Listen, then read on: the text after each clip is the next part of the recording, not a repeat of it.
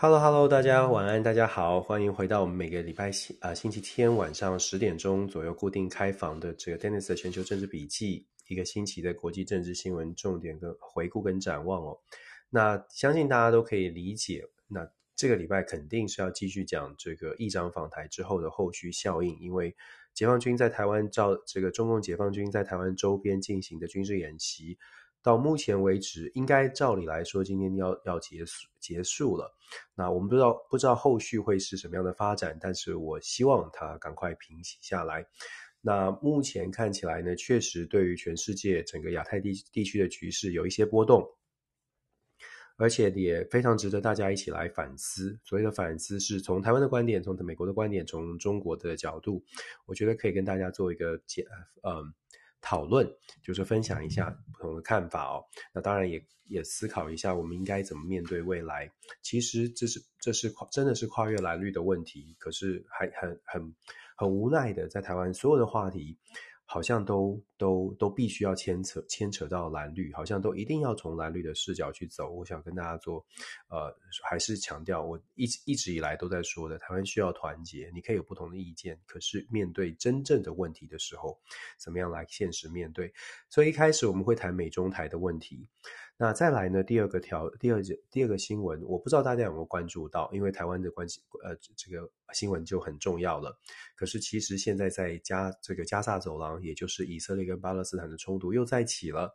去年，如果一起跟我们看国际新闻的朋友，去年我们就关注到了，去年发生了蛮蛮严重的以巴冲突，当时这个飞弹飞来飞去，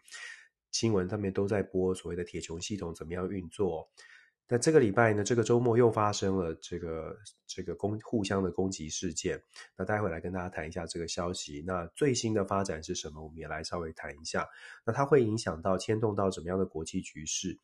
很有趣，也很无奈，但是很有趣。为什么很有趣呢？我这样形容，是因为我们在看台海的局势的时候，真的要把全世界包，全世界的互相的角力跟大家的资源分配，要把它包包进来。我常常讲说，现在的国际体系真的不一样。听我听我分享，大家会讲，大概都会说，都都知道我的套路了。有些朋友说这是套路，其实也不是套路，因为这就是这就是在学术学术的角度讲，这就是一个理论的架构，理论。为什么叫做是理论？理论就是基本上你把所有的事情放进来，放进这个理论的架构里面，你就会发现，诶，都是按照这样的一个 theoretical 的这个路线在走的。那当然，这些理论都不是我提出来的，理论都是有很多前面的这些学者专家，真的是大家，学术大家。我我这个字好像是破音字，好像叫大姑哦。都是很多的这个前者，真的是经年累月的经验跟学术的仔细的研究所思考出来的。诶，所有的事情都可能按照一个理论来来走。那我们只是沿沿用对啊、大家的理论，跟大家做一个解析。用理论来讲呢，啊、可能可以呃抓这个方向比较准。好，所以我们第二条新闻在讲的是现在正在发生的以巴冲突，以及它可能会带来的冲击。那接下来我们会稍微的关注一下。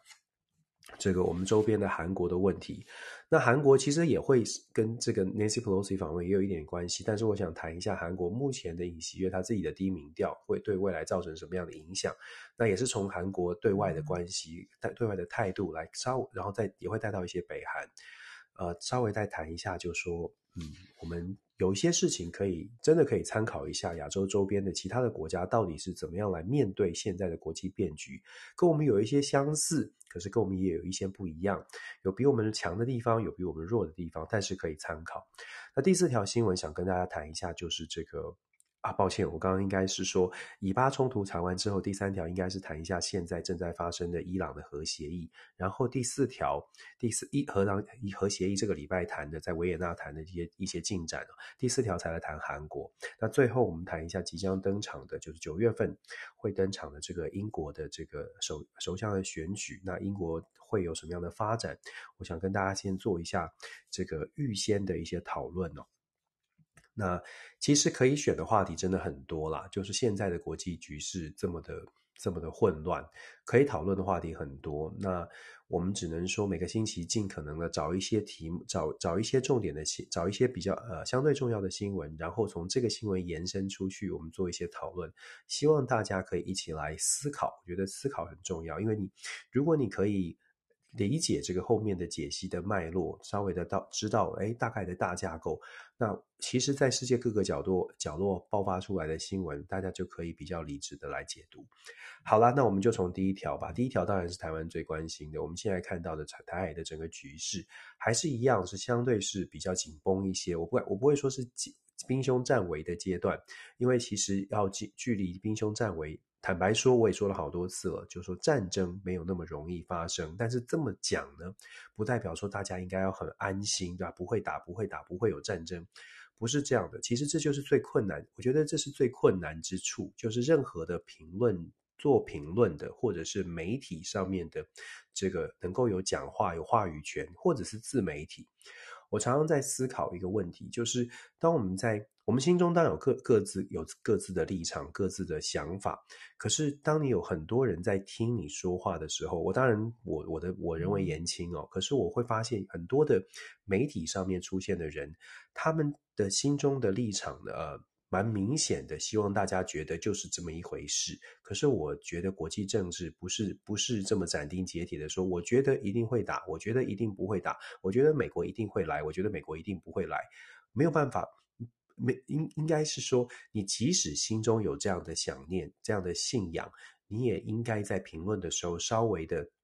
稍微的保持一些理性，因为你知道你的支持者，或者是你知道听你说话的人，很有可能他的资讯接受的不没有那么的全面，他可能就是单单的就你这一条线的资讯，所以他会深深深信不疑。我最近看到有一些评论在讲说，美国一定会来，放心，美国一定会来，美国一定比中国解放军强。那另外一方就会讲说，哎呀，这个战争如果打起来的话，美国打不赢。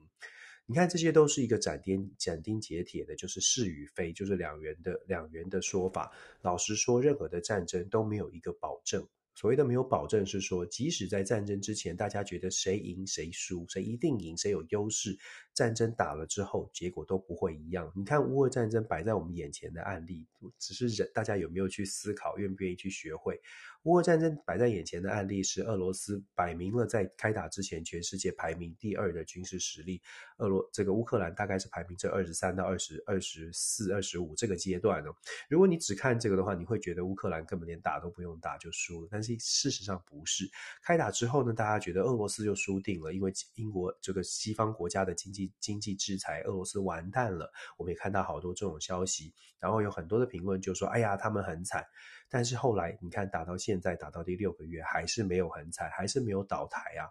换句话说，为什么我们在做评论的时候，我会觉得我真心会，我心里面看到这些人在评论的时候，我都会有怒，这个这个不能说怒吼，就都会有这种很很紧绷感。我我想的不是他们讲讲什么，我想的是，天哪，听到他们讲话的我的叔伯朋友在台湾的，他们可能有各自的政治立场。我的蓝绿的朋友可能听到这种说法之后，心中会作何感想？我我我心里的担心是这个，为什么担心这个呢？因为我。我会觉得，如果有如果任何任何朋友一群朋友往一个方向发展的时候，我们就更难往中间发展了。所谓的中间，就是我说的，我觉得台湾现在需要的是团结起来，把所有的意见汇总，而不是把所有的意见各自带开。现在的媒体，台湾的媒体现在扮演的似乎是把大家各自带开，各自带开可以得到一定的流量，但是对于台湾来说，那是一个分散力量，所以。我的这种论述大概，啊，不，我也不知道怎么形容。我可以理解每个人都有自己的想法了。好啦，话话说回来，实际的这个状况哦，我们就说，我们想从呃，今天讲，我想从美中台各自遇到的什么挑战，跟大家来做个分享我的看法。首先就先说美国吧，美国会遇到什么挑战？其实像这一次的这个 Nancy Pelosi 的事件，在美国其实它发酵的发酵之后。你其实已经可以，如果你愿意看不同的意见的话，你就会看到，在美国其实针对这件事情有非常分歧的看法。支持的人会说，绝对绝对要支持到底，这是美国自主执行他自己的决做做他的决定。美国作为一个独立主权的国家，又是一个大国，不能够说呃有任何一个国家反对我们做什么，我们就不做。可是我们也之前也也说过了。我们在讲说国际关系，既然它叫国际关系，就是 international。international 字面的意义就是你要有互动，你要有交流。那互动的基础就是要有互信，互动的基础就是要互相尊重，否则的话就切断连接了。所谓的切断连接，你可以看看像北韩、南韩这种切断连接，基本上没有互动，也不用有互信。那么，如果既然要有互动，要强调沟通，那我们就知道说，那就要有基本的一些尊重。我说了什么话，你就算不用百分之百的听，可是你要把我的意见听见，你要做出相对应，让我觉得你至少有在做。好了，这个就是我们刚刚讲的这个尊重的承诺的纯程度呢，其实也取决于大家怎么怎么认知哦。如果我跟你是好朋友，你说的一些话，即使是不中听的。你这个忠言逆耳啊！我跟你是好朋友，你对我这个人有基本的互相信跟尊重。我讲的话，我可以更直接的，就是挑战你。这个其实，在生活当中，我们大家都可以理解。就像我们最近也是一样，针对这件事情，你看看，包括了谢金河老师。苦苓大师，对吧？如果大家看他们最近都提出了，都是忠言呢，我觉得很好啊。他们最近都都都都说台湾要像像我今天看到的媒体是说，谢金河说台湾必须要正视三四件事情，然后苦苓是在这个脸书上面有 po 文说，觉得台湾必须要就是希望执政党好像是蔡总统吧，希望总统可以回这个这个呃告从给我们几个问题的解答。我觉得这些就这就是这就是台湾需要的事情哦。就是不管不管你是任何阵营，能不能听见这些呃忠言，可能是逆耳的，也许是来自于自己阵营内部，也许是你来自于阵营外部。关键是说这个国家台湾要怎么往前走。那美国其实也遇到这个状况，美国现在的状况是有不同的意见啊。Nancy Pelosi 访问台湾，有人认为是很正确的。很正确的意思是说，现在的中美关系这么紧绷，那么竞争，我们必须要把中国推到底。有人认为这是很错误的，因为现在美国其实没有这么多的资源，而且美国有这么多的国际的事情要去处理。最有名的，或者是最这个引起反响蛮大的，就是《纽约时报》的一个呃 Thomas Friedman 的一则评论，他讲说这是非常错误的决定，认为 Nancy Pelosi 把美国的这个国际布局跟国际资源的分配可能重新打乱了。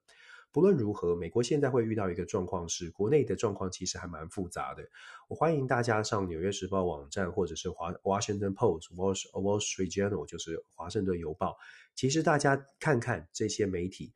去不用看说，先不先姑且不论这些媒体怎么评论台湾台海的紧张，先看看这个版面上面，美国的新美国的主流媒体的版版面里面，是不是全篇幅大规模在报道这件事情？也就是说，美国的主流媒体，像今天早上，如果你点开《华盛顿邮报》的头条，谈论的是什么？谈论的是印第安纳州的，应该是昨天吧？谈论的是印第安纳州的这个堕胎堕胎权的争议。你会发现，其实大部分的美美国主流媒体谈论的还是美国的议题，这个无可厚非，这个也没有什么好像不对的。我只是在强调说，当我们觉得我们心里面我们看到的台湾很重要，是不是全世界都觉得台湾也是也是这么在看台湾？这是第一。第二呢，美国对于整个全世界的全球的局势，过去的美国可以面面俱到，也不敢说面面俱到，就是说美国有相对应的资源跟强度去处理很多的事情。可是现在的美国国内的部分就已经争执不断了。更更麻烦的是，其实现在的拜登总统对于这个两党政治，对于怎么 hold 住美国。这个 hold 住美国的政政政治人物都很困难，那更不用说是更不用说是对外政策，他要怎么样来团结一致的来对外？其实拜登的挑战是很多的，我们看他的民调就可以知道。有些朋友说，那这次的中美之间这种紧张的关系，美国做了什么事情？如果我们看新闻的话，我们会看到美方非常强硬的回应，强硬的回应中国，认为这是不呃不理智的或者是不负责任的挑衅。对，这是这是外交外交文章里面我们会看到的，新闻当中也会看到的部分。但是千万不要忘记了这，外交其实会看整篇文章，也就是他的声明里面，他是全全部都会看的。你会发现，这最近也是很罕见的。当然，这个我相信有些朋友看到陈文茜呃女士她有 po 文。她的那篇文章确实是我之前就已经说了，美国这一次很罕见的在美，算为什么说很罕见？可以跟大家说，美国这一次你可以看到出来的所有的回应，各个层次的，包括 Blinken，，包括白宫发言人，很很多层次的回应，都在前半段是谴责，但是后半段一定都加上了一个中国政策不变，美国从来没有改变，包括了 Nancy Pelosi 议长在访问日本的记者会也强调了所谓的美国的政策无意改变美国对中国的政策。每一个人都在绕，都在讲一样的话，像录音机一样重复一段这样的话，有一些还加上了反对台独，就这这些不断不断不断的重复，其实它传递出来的讯号就是我们要对你强硬，但是我们的底线，我希望你看到，这也我我我的底线才是对你的尊重哦。但是说我们我们就回过头来，我们刚刚讲的，就是。双方之间的交往呢，如果有尊重、有互信，你的忠言逆耳对我来说就是忠言，不然的话就只有逆耳。我的意思是说，现在中美之间的互信，很显然的是降到了比较低的地方。我不知道是不是谷底，但是降降到非常低的程度哦。这种情况之下，我相信美国接下来我们在最接接下来这几天。白宫的记者会每天都有，每天例行记者会，大家有兴趣，他都有直播的，大家会可以去看。我可以保证，接下来每一天都还是有台海的局势，还是会有一样的回应。那我可以看，我们可以我们可以继续看到的是，继续的回应，一样是强硬加上这句这句话，已经有点像是什么呢？像是大家。听那个投资经理人呢、啊，在告诉你，在推推荐股票、推荐什么期货的时候，会加一句，就说投资都有风险啊，这个反正就是你要自个人自负成自负什么风什么什么什么责任，类似这种。那为什么要一再的强调？就如同我所说的，美国不是想要把刹把这个油门踩到底哦，美国其实也有在踩踩刹车。那这是美国的挑战。那当然，另最更深层的挑战是美国的一中政策到底会将来要怎么走？对于台湾的清晰跟模糊，在这一次的事件当中，等于是丢下了一个丢出一个石头，掀起了很大的涟漪。在美国的智库，在在美国的决策圈，会做一个非常非常认真的讨论，就是一个中国的政策到底要如何定义？尤其是当中方已经觉已经在质疑说，你的这个一中政策是虚的，不是实的。什么是虚实呢？中方认为说，只要只要你对台湾持续持续的支持，你的一中政策就是虚的。美方认为说，我只要在一个中国政政这个一个中国政策是我承认世界上只有一个中国这种很模糊的空间之下，我们可以对台湾做更多的支持。所以双方的概念是不一样的。那。可是为，可是对于这个概念，既然模糊的概念被中国挑战了，美方就必须要现在面对的情况是中国已经追上，而且追得很近哦，所以必须要做重新的思考。我们要讲说，我们都在我们都在在说啊、呃，所谓的美中台三边的关系维持一个平衡，过去这几十年来都是如此，就是所谓的维持现状，台海维持现状。那老实说。如果我们在台湾看到的所谓的维持现状，英文叫呃 maintain status quo，我们以为维持现状是我们台海之间维持现状，以为我们在努力维持现状，可能误解有或可能有一些误解，因为所谓的维持现状其实是中美维持现状，在过去这几十年是美国大于中国，等于甚至是很大很长一段时间是强压中国，那个大于那个符号是超级大的一个大于符号，因为这样的情况，所以维持着现状，可是维持现状的基础，如果是美国大于中国是基础的话，大家可以想象这几年美国大于中国的那个大于符号，其实在慢慢缩小当中。而且为什么军方会说二零二七年，就是以军军事的力量来看呢？很有可能这个大于的符号到了二零二七年的时候是变得非常非常非常小，可能趋近于等于哦，甚至呃时间更长会翻转。所以美方现在在这种基础都已经出现状况的时候，一个中国政策的这个模模糊的概念，就必须要去更进一步的去做讨论。所以这几年大家会看到有一些开始在有一些学者专家提出的论述，在说台湾必须对台湾的政策必须要战略清晰，而不是战略模糊。因为战略清晰可以表达美国还是很强势的，美国还是在形象上或者在实际上必须要力压中国才行。好了，那就是这个是美国的美国的部分，美国接下来会做一些中国政策的讨论。那这个礼拜其实也有一则消息，也是反映出来美国为什么我们说美国在拉在踩着刹车，就是拜登总统找找了人去做去参议院做协调，在新闻上面大家也看到了，参议院本来在这个礼拜要通过的台湾 Policy Act 为什么会临时踩刹车，说现在暂时不审，因为台湾 Policy Act 又再一次的题中其中有很多的争议的敏感的话题。包括了台湾的驻美代表处要变成台湾代表处，等于是正式升格成为近类似国家级的使馆，还有包括了。这个所谓的这个呃驻台的处长，就是 AIT 的处长，要升级成为大使，以及台湾对台湾的军事的援助案、军事的这个呃呃分这个军购军购的这个分歧，然后援助，我记得是四十五亿还是六十五亿的部分，然后还包括了可能要认定台湾为非非北约盟国。这样的一个名称，这样的一个 title，这些种种的对台湾的支持，从台湾的角度来说，当然增加任何的支持都是很好的。但是对于美国来说，他也要思考的是会不会刺激到中国。那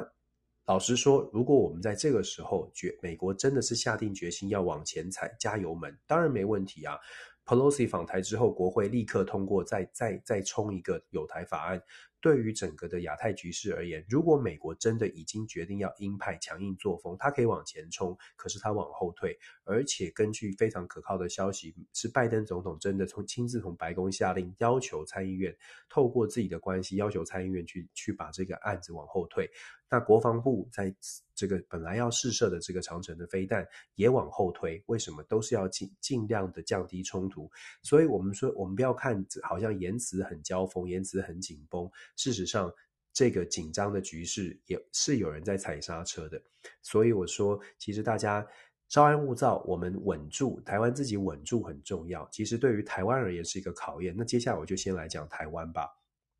我说美国在踩刹车，那台湾自己内部呢？其实台湾一直都是在整个美中关系当中是属于相当被动的一个成成相当被动的一个情况。我们之前是我我我我我我的我的我我跟大家也说过，其实听我的分析分析，你不会让你兴奋的。就是我也很抱歉，因为我不是走让大家很亢奋的路线，我不会，我不会告诉大家我们要打打杀杀，或者是我们要完全退让，我不是走亢奋路线，所以我之前就说过了，像是美，像美国的这个，像台湾对美国的关系是不是是不是很友好？我们都说很谨慎的看待，台湾相对来说在中美之间是很被动的。我之前也说了，我说台湾的话声音会越来越小，可是这样的一个论述。在台湾就会呃，很多朋友就很生气，就说台湾的声音是越来越大，你看我们的能见度越来越高，台湾的声台湾被看见的机会越来越大。一样的，我还是从我的我我的角度跟大家分享，台湾被看见的机会越来越多。那怎么样被看见呢？上了媒体的版面。那台湾的意见有没有被听见？我的意思是，台湾可以说话，台湾可以表示，可是台湾的意见是指我们能不能参与到决策？我们今天能不能参与到说，诶，我们我们来，我们希望美国说什么话？我们希望哪一国说什么话？台湾我我被看见，跟台湾呃这意见被纳入，那是有很大的落差的。如果说台湾被看见，我们如果满足于台湾被看见，其实。乌克兰也被看见了。我说很直白的话，乌克兰也被看见了，乌克兰也被全世界关注了。但是乌克兰的人民的生活有没有比较好一些？这个很直话。我的意思是，我们不，老实说，台湾要争取的不是被看见跟被听见而已。台湾要争取的是人家正视我们的意见，而且要听我们的意见纳入到他们的政策当中，这才叫做台湾被正视，这才叫做台湾的意见被重被被被。是这个有影响力了。台湾需要的是这个影响力，因为我们很小，我们必须要能够影响别人才行。如果不能够影响别人，事实上，我们我们我们只是被看见。坦白说，那只是可能一时的关注，或者甚至是说同情。我们不要同情，我们够，我们够勇敢，我们不要同情。谁会谁会希望天天则得到同情呢？乌克兰也不希望天天得到同情。所以在台湾遇到的问题是，我们要，我们可能要正视现在的现实。就像我刚刚特别特别举例，为什么要举例？像是苦苓，像是像是这个这个谢清河，你可以说他的立场都是很支持执政党的，为什么也开始去也也去谈到说要正视问题？因为。老实说，任何有一点点的这个理性的，或者是真的愿意面对问题的人，都在这个时候应该好好的思考。当你中国的演习在在台海的周边开始，台湾的航班受到影响，整个的国际的货运受到影响的时候，我们是没有遇到战争，可是战争的威胁不会。也许大家觉得我们很勇敢，我们不会害怕，但是我们有什么样的保证可以保证跟我们做生意的人通通都不害怕呢？商人要看的是利益。日本、韩国所有的国家跟台湾做物流、做做做生意，或者是航运公司要走台湾的航道，他考虑的会不会是说，哎，我力挺台湾，所以绕两个小时，我也一定要坚持走台湾的航道呢？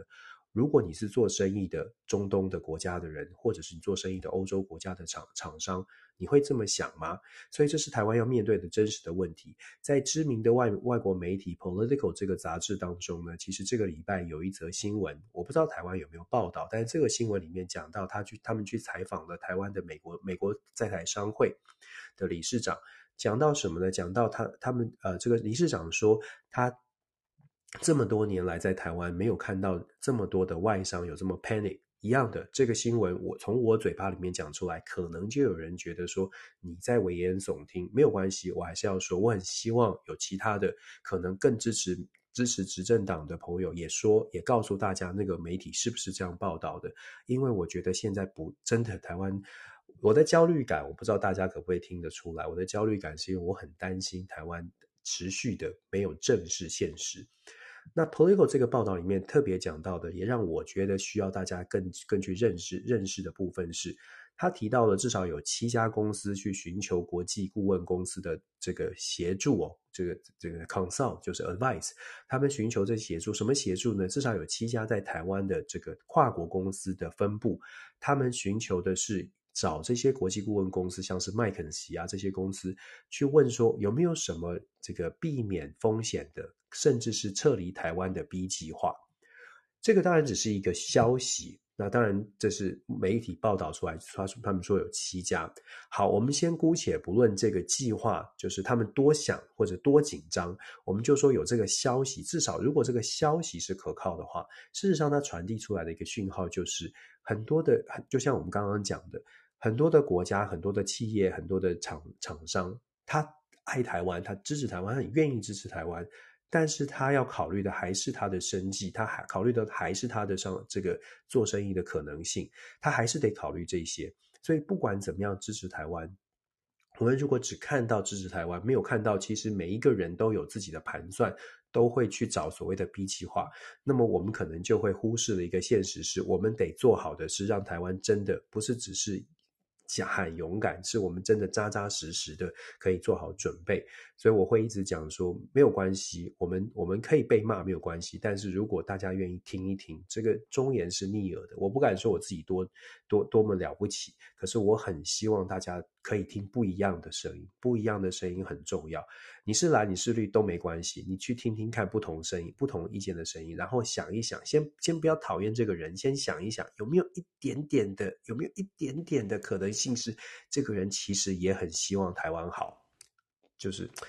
我我是比较稍微的这个紧张一些啊，因为最近期跟这个美国的学者在讨论的时候，大家的紧张让我觉得我也很紧张。虽然我们都在讲说。啊，战争不目，我们都很都都对于是不是会有战争这件事情有一个共识，是短期之内不会，就是紧不不管紧张再紧张，局局势再紧绷，不会，因为至少在目前为止沟通没有断线，然后整个的看起来的行动还是在踩刹车。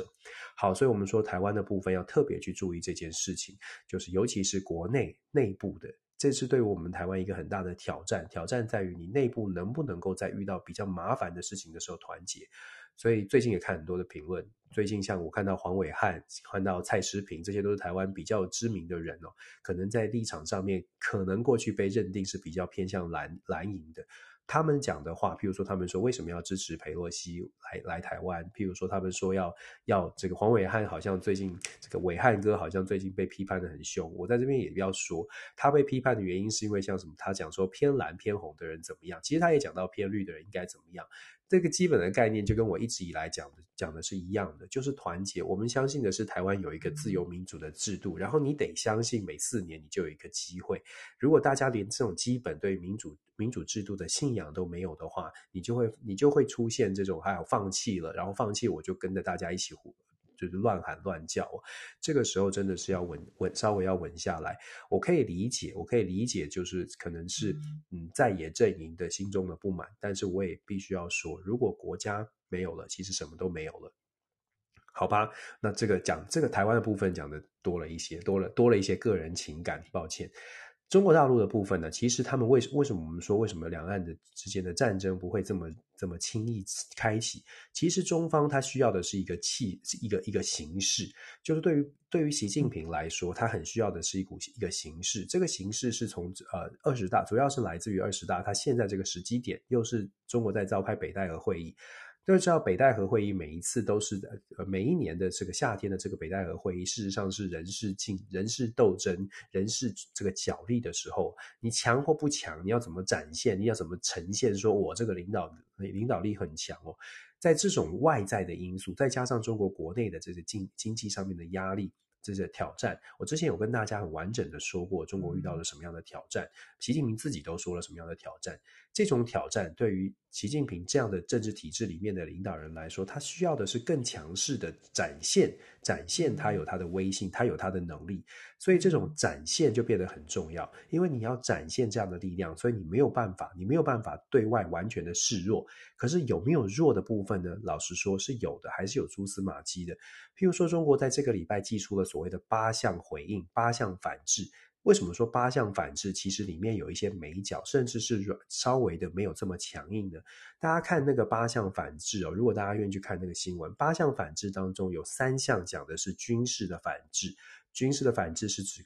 这个截断沟通，可是有五项，有五项谈的不是军事上面的议题，五项谈的是用外部的，像是气候变迁合作啊等等，它作为一个反制，有没有效果？有，但是还是一样，外交宣传的效果比较强，美方当然会当然会做出强这个回应哦。可是我们讲说，为什么八项反制当中看出来它有它有它也在踩刹车？因为军事的，尤其是军事的部分，如果真的想要。这个油门催到底，想要进行军事的动作的话，事实上他可以说完全切断军方的连接。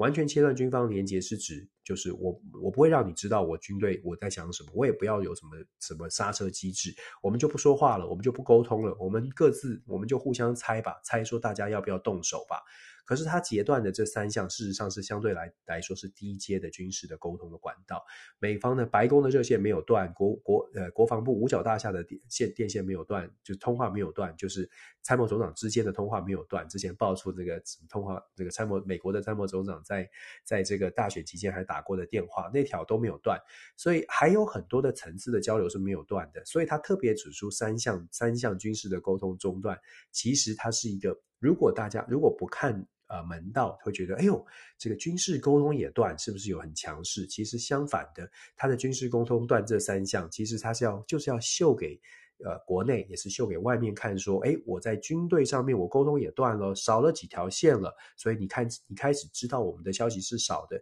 但是他背后想要说的是，在军事上面。在军事上面，这一次可能我们不会，就是中国解放军呢不会轻易的这个这个不会不会轻易的就说退让就退让哦，还会有相对相对的动作，所以我们可以预期的是，台湾海峡周边的演习大概会告一个段落。那告一个段落，接下来它可能会在其他的地区，譬如说在黄海，现在好像听说已经已经宣布要在黄海做十天，可能在南海，可能在周边的地方还会断断续续的有一些军事的演习，但是像这种这种。啊、呃，大型的，像过去这三四天以来，所谓大型的在台海周边划划区域做大动大动作的部分，我觉得至少会稍微的缓缓和一些。那等于是逐渐的看美方的回应，再来做，就是跳恰恰一样的再来做回应。但是就像我说。中方没也没有踩油门到底，这是很显然的事情。没有踩油门到底，美方也没有踩油门到底，所以我们可以预期的是，中美之间的冲突，至少在这个事件，这个 Nancy Pelosi 访问台湾的这个事件上面的冲突，会慢慢慢慢的想办法往后退，往后退。但是往后退不代表两个人就会握手言欢，往后退就如同我刚刚所说的，美国的内部会进入到一个中国一中政策的讨论期。中国的内部也会进入到一个到底如何对台湾？当然，你会说中国对台湾的这个一定还是想要怎么样来对面对台湾，一定要收复台湾啊等等，这大概是大方向。可是我相信中方在这一次事件之后，可能有两个可呃，就是两个。这个进行的进行的模式，第一个是在军事上面会不会加速的？我之前有说过，会不会因为这次的事件造成更大的动能？说，哎，我们一定要加速，加速来把解放军的实力超过美国，让我们更有实力，才能够真的以后拍桌子的时候，我们可以大声的一直拍，一直拍，一直拍，就是不要往后退，这是一种可能。另外一种可能呢，是可能会受到中国内部的经济的压力哦拉制，因为中国内部的经济还是最重要的。十四亿人口要吃饭，对于中国政府来说，因为毕竟它不是民选的政府，所以当你不是民选政府的时候，民众的这个怨念，如果你没有办法 hold 住，你你所得到的反弹，可能是一不一发不可收拾的那种形式。所以一发不可收拾是今天可能广东，明天可能福建，然后串联起来，再加上之前我们说过了。习近平面对的很多的挑战，资讯的部分，就算再怎么管控，其实中国中国也不是中国国内的民众，也不是都是好像都全部都是乖乖牌，不是大家所想象的，就是啊，大家都都完全信服于中国共产党。有的时候是不想想说我的生活可以过，我不想说我我懒得我懒得处理这些事情，你不要太夸张就可以，我的生活可以过就可以。大部分的人是这样，虽然大。可能民调上面看说，啊，对台湾的态度是什么？可是真的要采取行动，中国其实大部分的民众还是相对理性的。这个是我们要了解，就是为什么会说政府这单位、政府层层次的高来高去，跟民间其实是有落差。但是我们不要不要小看的部分是这种敌意的螺旋，敌意的螺旋是有太多的资讯，如果都朝着双方是讨厌或互互呃彼此的。台湾讨厌中国，中国讨厌台湾。这个在政治上面呢，他们可能可以可以有这种言辞的交锋。但是如果到了民间，也全部是这种怨念、这种敌意哦。那就会比较麻烦，所以中方的考虑也会未来在对于台湾的问题上面，现在会有很好几波对台湾很强势，包括了农产品啦，包括了经济的制制约啦，包括了甚至现在在看到的就是在中国大陆抓了可能过去曾经有台支持支持台湾独立运动的这些台湾台湾籍的人士。这些动作都会加，就会都会造成所谓的敌意的上升。那这样的敌意上升，对于整个两岸的对话，当然就不是理想的方方方向。问题是怎么样让它降温？这就考验中国他的想法了。他如果觉得，哎，经济上面就算受到个国际上面的反感，他也不用担心，他也他也他也觉得没有没有问题。那么或许就像我说的，会朝刚刚的第一条路，我们就穷兵黩武，我们一定要一定要怎么样的呃力压力压西方世界。可是反过来，如果中国在十四亿人口的生活经济生活上面遇到了一些比较比较大的压力，那么或许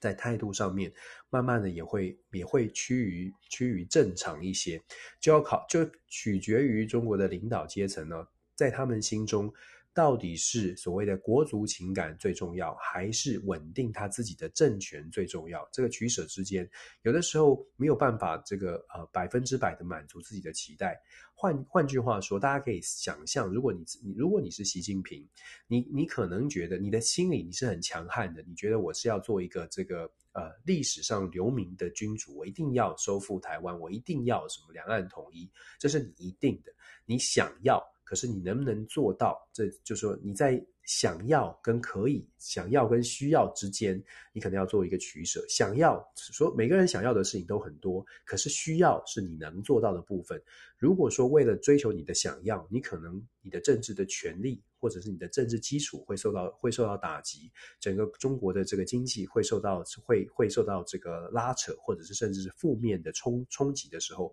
你的需要的部分会有很多人。尤其是作为政政治的最高领导人，在需要的部分没办法满足，就会有很多人做一个拉扯。那为什么我为什么说，如果照这样解释的话，很多人说，那英子老师照你这样讲的话，如果大还是大家有理性的话，那这样就没有问题啦，台湾应该很安全啦。事实上，就是因为这样的这样的逻辑，所以会让很多在台湾的朋友觉得安啦安啦，反正中国不可能怎么做。可是今天有个变数在这边提出来，今天有个变数是因为政治体制的不同，所以在中国的政治体制里面，习近平能不能能够知道这个需要，我们刚刚讲很理想性的是这个经济啊、生活啊，这个民众的需要，需要的部分是指，诶，如果说领导人他身边的人都有传递正确的消息给他说，诶，不能这样做，很多人大家生活要怎么样改变啊，受受到这个什么晶片的这个限制啊，怎么样怎么样。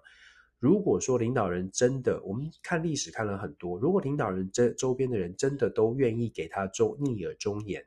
都愿意有像过去什么唐朝的这种魏魏征、魏臣这种大臣，都告诉他真真话，而且他也真的都能够听到或者思考。那那我们我们所所说的所谓的两岸和平现状，大概还会有还还能 hold 得住。问题是出在，包括美方的情报或者是很多的消息都指出，越是执政长久的领导人，他身边的这个小小的同温层或者是他的资讯圈会越来越越封闭。首先是因为大家不想得罪上意，因为他已经执政这么久，没有人想要挑战帝王的权威。再来是没有人想，没有在在这个圈子里面，他很可能喜欢听喜欢听好话，然后推。大力大大的去奖赏说好话的人，最后的结果变成他身边听到的都只是好话。我们不能知，我们不知道到底习近平是不是一个察纳雅言、愿意听忠告的人。问题是我们，我们如果把我们的台湾海海的安全放在说啊，放心，对方一定是理智的，那么可能就会有一些麻烦。为什么这么说呢？因为乌俄战争开打之前，坦白说，俄罗斯也有一些人在谈论说，哎，在当俄罗斯的军队在在乌克兰边境集结的时候，很多的国际专呃专家也在分析说，不会的，俄罗斯会考虑到能源的危机，俄罗斯会考虑到粮食出口的危机，俄罗斯会考虑到经济制裁。这个我相信大家过去如果有看的啊、有有关注这个话题的话，其实也可以理解，就说其实当时就已经很多人说不会，俄罗斯普丁，你看普丁执政这么久，他还是有相对的理智的，他还是知道发生什么事的。问题是后来他做出来决定，很多人就说他不理智。再抽丝剥茧的来说，他周边得到的消息，其实我们在乌战争已经看到很多媒体也告诉大家啦。普丁得到的消息，包括了俄罗斯是不是到底在到底在战场上是大胜，还是其实遇到了苦战？普丁得得得到得到的消息到底是不是全然的正确？其实大家可以想一想，这就是为什么我们看乌俄战争，然后再看台湾。我们当然在台湾可以跟大家一直强调，一直强调说，不会，中国会有很大的经济压力，中国内部有很多的问题，所以中国不可能做什么样的动作。可是，在台湾，如果我们只强调这个论述，忘记了那个最糟的可能，就是习近平其实听不到外面的声音。这个时候，我们就等于把我们自己的安全赌在一个，赌在一个，对，赌在一个大家觉得可能是这样的一个一个概率上，而忘记了有的时候你去去赌场那个吃饺子牢，或者是赌那个轮盘，大家那个一到三十六的那个数字，我不知道大家有没有玩过那个球丢下去，然后其实还有一个数字叫做零号，大家就说不可能啦，怎么会是零号呢？可是零号就是有可能会开出来。诶，我这样讲怎么变赌博了？就是举这个例子跟大家说。对于国家的安全来说，没有人也不应也没有人应该要告诉大家说，我们要赌在一个就是没有一个保证，事事无绝对。为什么对于国家安全，我们更不能更不能赌在一个我们觉得的绝对上面？还是一样，我要说这种说法呢，呃。不会不会很讨，我的这种说法从来都不会是不会是讨喜的。但是我也想跟各位说，我们没有要讨喜，我们只希望台湾永远都平安喜乐。所以在这种状况，我就必须要告诉大家，这种可能性是必须要纳入考量的。还有，我在这边突然想到一件事情，也是要想要跟大家补充，也跟这美中台三边关系有关的。台湾长期以来都相信。相信半导体是我们的护国神盾，相信台积电是护国神山。这个相信，这个相信，其实老实说是危险的。为什么说是危险的呢？我之前有跟大家，呃，很可能很久之前有跟大家分享过，我在开会的时候我就被问过，被问过一个问题，就是说，Dennis，你真的觉得全世界如果没有台积电的话，所有的车、所有的电脑、所有的半导体就再也没有办法行动了吗？世界不会为了任何一个人停止运转，也不会为了少了一家公司就再也不动。过去的历史当中，有太多知名的大公司现在已经不见了，不见了。大家还记得我们那个时代，我的这个年代哦，都用过的 Nokia 手机吗？它现在在哪里？Nokia 手机曾经一度是世世界市占率有高达多少的比例？现在的 Nokia 在哪里？它转型了，它没有倒，但是它还有 Nokia 手机吗？这个是为什么我们说忠言，我我我我才不敢大胆讲忠言，逆耳吧。我说不同的意见可能很刺耳，可能很逆耳。我始终不觉得台湾可以说把把台积电当为护国神山，然后永远的抱抱住这一条这个这个护国神山。所谓的矽盾或者是台积电的这个台积电的这个保护保护伞呢，它的前提，各位台积电有能够保护台湾，前提在于两岸不能够有军事战争。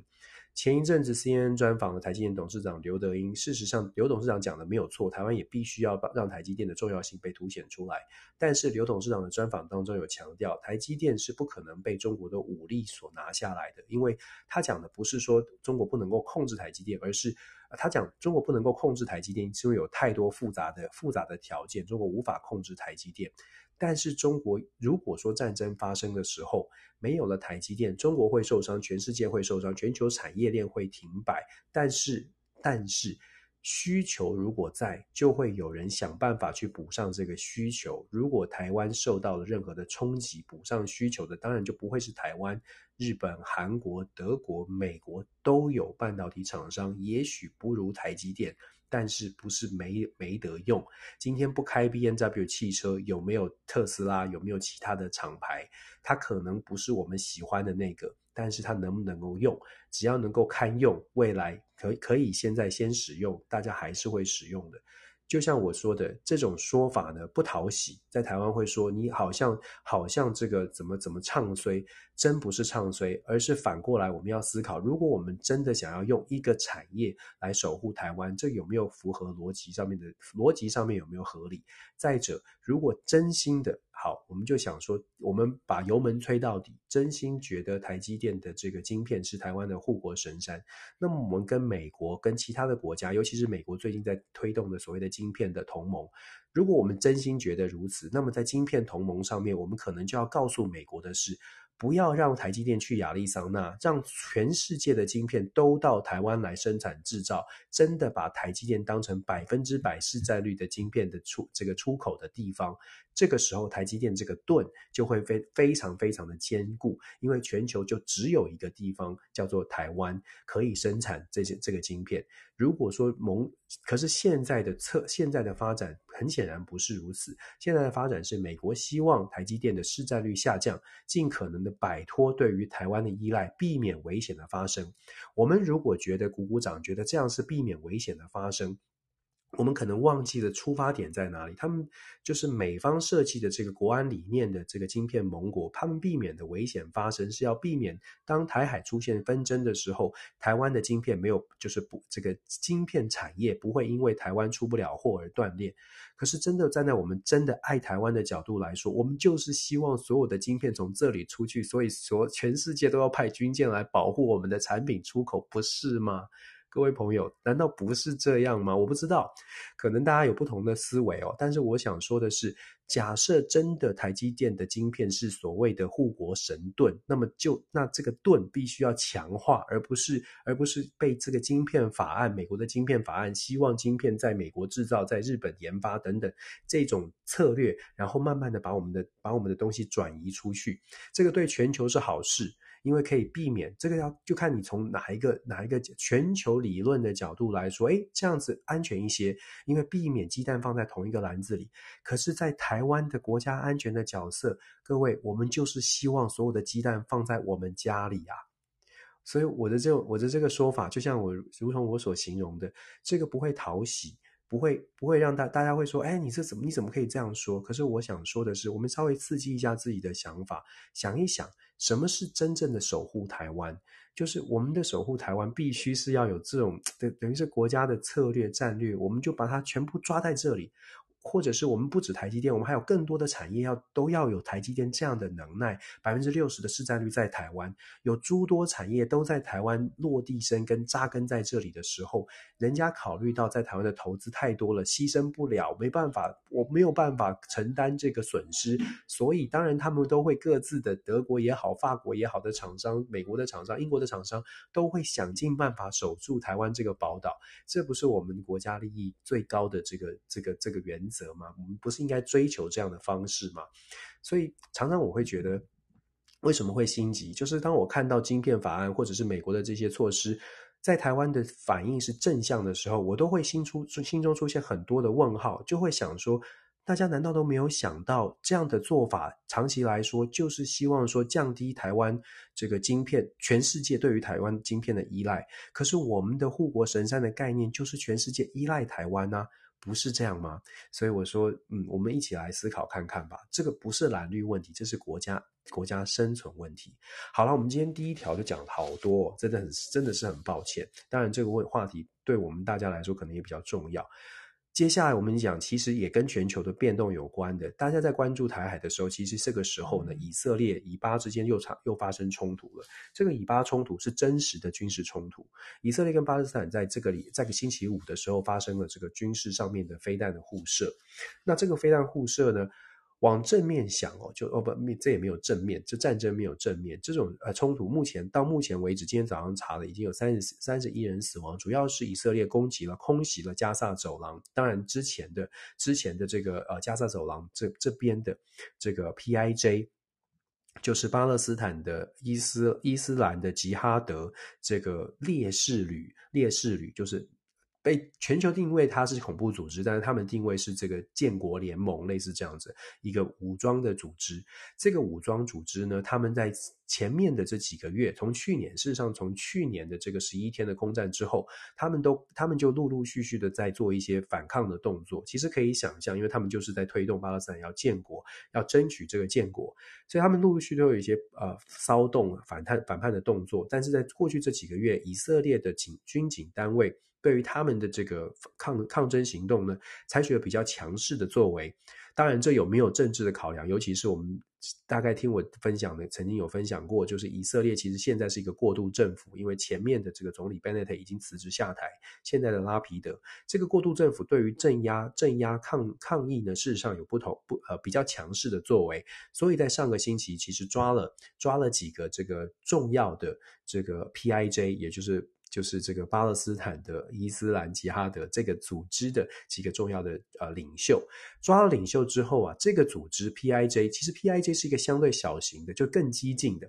我们这样举例啊，就是说。在政治光谱上面，现在巴勒斯坦就控制控制的加萨走廊的主要的领呃主要的政这个政治组织叫做哈马斯。这个哈马斯呢，是真的有走走这个选举啊，举办选举举呃像政党一样的，它是以宗教当然是伊斯兰教为基础，然后作为一个政治政治组织。可是哈马斯呢，就是去年签订这个十一天之后签订协议的，主要是跟哈马斯谈的。哈马斯控制的加萨走廊，哈马斯控制的巴勒斯坦的所有的地区，约旦河西岸。也不是全然的控制，也就是说，这些这个巴勒斯坦的这个呃人民们呢，其实有一些是跟着不同的组织在走的。那个 PIJ 就是其中一个比较小的，但是更加激进的组织。根据美国中情局的显示，他们大概有一千多到两千多的这个武装的民兵游击队。那但是他们还有其他的支持者在他们占据的地方，他们占据的地方是非比较靠近以色列的。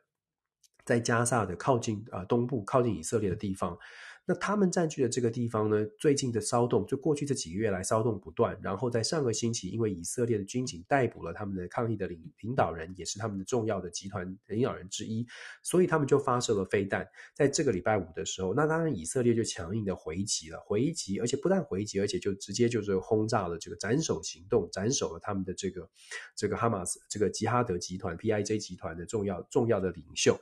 那这样的结果呢？那当然就当然这个战战争就这个冲突就爆发了，就是这个这个组织呢就跟就跟以色列开始进行了这个飞弹的这个互相射来射去哦。那以色列在礼拜六做完行动军事行动之后，礼拜六以色列的政府就宣布了要征召这个两两万五千名的后备，要动员两万两万五千名的后备的军人。做到动员后备军人，我们说战争发展有很多的阶段，做到后召集后备军人，基本上就是要开战，就要更全面的来进攻了。所以在礼拜六、星期天都开都有这个呃超过百枚的飞弹互相互射。那最新的消息呢，看起来呃在五礼拜五、礼拜六的发展是。西方国家都在呼吁说，不要这个战事不要上升，然后呼吁哈马斯千万不要介入，千万不要介入。我们刚刚说了，哈马斯是主要的，这个 PIJ 是小型的团体，激进团体。一开始这个战战争就是从激进团体跟以色列之间爆发。那么哈马斯本来是没有没有表态，他表态是说他们他们毕竟这个谴责这种战事，整个中东地区的国家也都说谴责。那比较有比较有趣的是，伊朗这个第一时间就跳出来说狂狂骂以色列哦，第一时间就就就谴责以色列，然后甚至是伊朗就表达了说，哎，我们全力支持，我们全力来支持这个这个呃这个呃在巴勒斯坦的人的的朋友，因为伊朗本来就支持着 PIJ，也本来就支持了哈马斯，局势就比较诡谲一些，因为大家都在看说这个会不会又冲突升高，变成下一场的像过去的这个下一场十一天的这个战争哦。那现在看起来，星期天最新的消息是在今天美国时间星期天下午呢，好像会有一个声明出来，就是双方会有一个停火停火的声明。那如果说停火声明出来，就代表说哈马斯没有要打算要介入到 PIJ 跟以色列的开动发起的这一场纷争，就是至少哈马斯觉得盘算之后，这个一年前的十一天战空战的停火协议签了签了之后，哈马斯还在还在休养生息当中，没有打算要再再起战端，这是一个可能，这个停火的可能。第二个可能呢是呃这个西方国家就是大力的施压施压以色列。让让大家这个停火下来，然后也也介入调停。事实上，联合国在昨天就介入调停了。我们讲这个所谓的以巴之间的冲突哦，其实我们要观察的是，我们就说了这个整个国际的局势。先，我们先说以色列的部分。以色列其实对于现在的国际局势，尤其在中东地区，对于美国而言是一个不可或缺的存在。不可或缺的存存在，是因为美方现在以现有现有的资源哦。